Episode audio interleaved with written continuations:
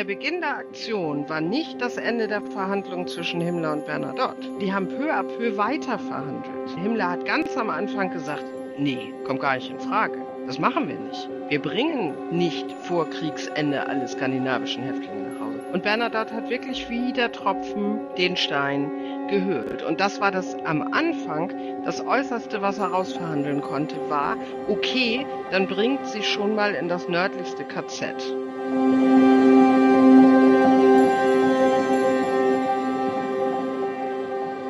Herzlich willkommen zu unserem Podcast Die Weißen Busse Folge 2. Mein Name ist Corinna Belo und am anderen Mikrofon sitzt Carsten Jans. Hey Carsten. Moin Moin. Ja, und wir wollen gleich weitermachen, wo wir in Folge 1 aufgehört haben. Aber vorweg eine Sache. Uns haben Anfragen erreicht, wie dieser Podcast genau produziert wird. Und natürlich ist das für Menschen, die sich nicht mit dieser Technik und den Abläufen auskennen, auch eine große Frage. Deshalb kurz ein paar Worte dazu. Als wir angefangen haben mit dem Podcast Ein Stück Deutschland, wussten wir auch noch nicht so genau, wie das so funktioniert. Wir haben uns dann aber reingearbeitet. Wichtig ist, Carsten und ich sitzen nicht im gleichen Raum.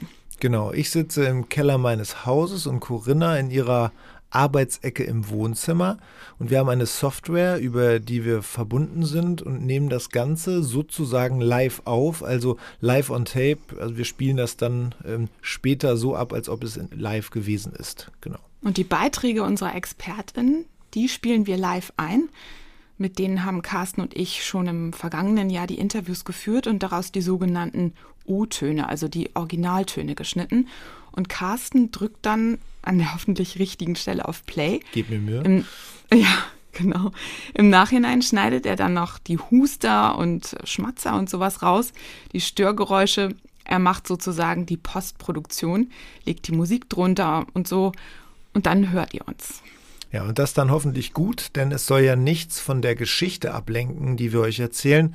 Und jetzt tauchen wir auch wieder ein in die Geschichte der weißen Busse. Wir haben letztes Mal aufgehört und da steigen wir wieder ein. Wir befinden uns im Februar 1945.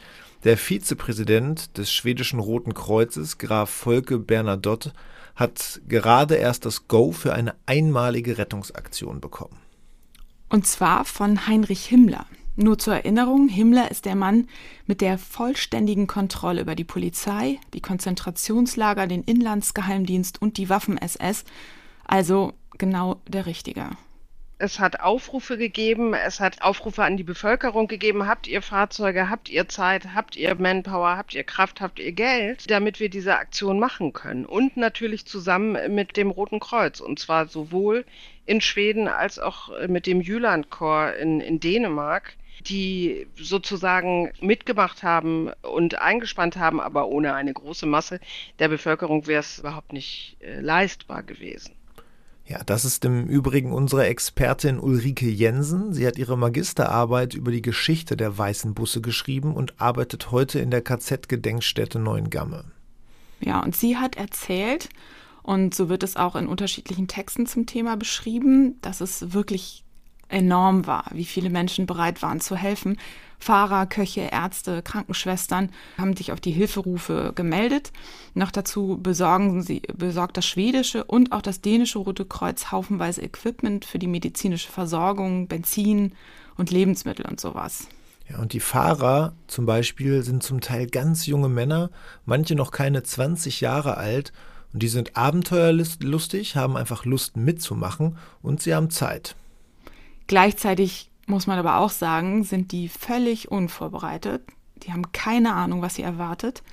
Aber die OrganisatorInnen wissen, es ist gefährlich, was sie da vorhaben. Deutschland und gerade Norddeutschland war voller Bombenflieger. Die hatten natürlich kein Interesse, dass ihre eigenen Fahrzeuge bombardiert werden, sondern haben die weiß gestrichen und haben die jeweilige Landesflagge aufs Dach gemalt. Also die schwedische und die dänische. Ja, hiervon gibt es Fotos. Eines davon ist auch das Titelbild unseres Podcast, Podcastes. Es sind wirklich so klassische alte Busse, die sind komplett weiß gestrichen und die Landesfahne ist auf dem Dach, aber teilweise auch auf die Seite der Busse gepinselt. Sind dann in einem äh, oder in mehreren riesigen Konvois von Schweden über Dänemark nach Aumühle hier in Hamburg gefahren, wo Familie Bismarck ja ein Riesenanwesen hatte und äh, das als Basislager zur Verfügung gestellt hat für diese Aktion. Ja, also bei den Bismarcks haben sie also so eine Art Basislager und von hier aus geht es dann weiter. Und wir wissen ja aus Folge 1, dass sie auch Listen dabei haben, auf denen die Namen der Gefangenen stehen und die Konzentrationslager, in denen sie gefangen sind.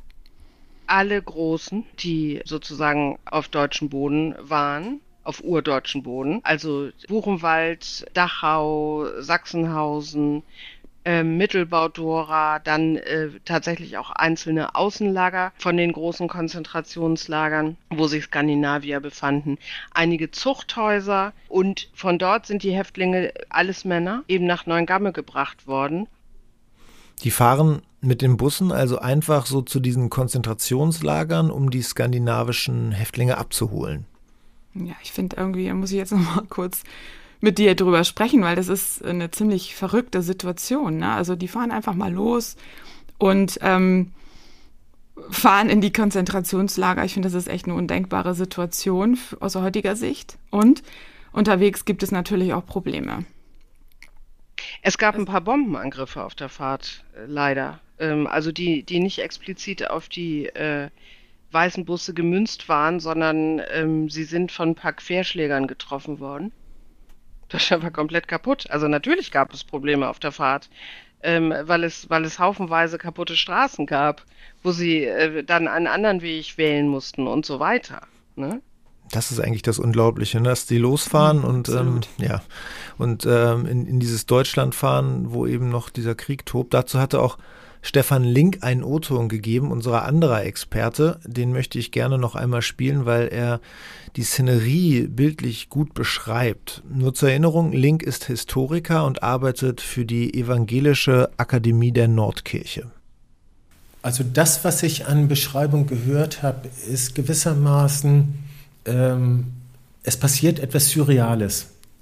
Äh, es tobt noch der Krieg und der Krieg tobt subjektiv ja stärker als je, gerade hier in Norddeutschland, äh, weil vorher ist der Krieg ja weiter weg gewesen und man kriegt nun mit, er ist ganz nah dran. Das Kampfgeschehen nähert sich.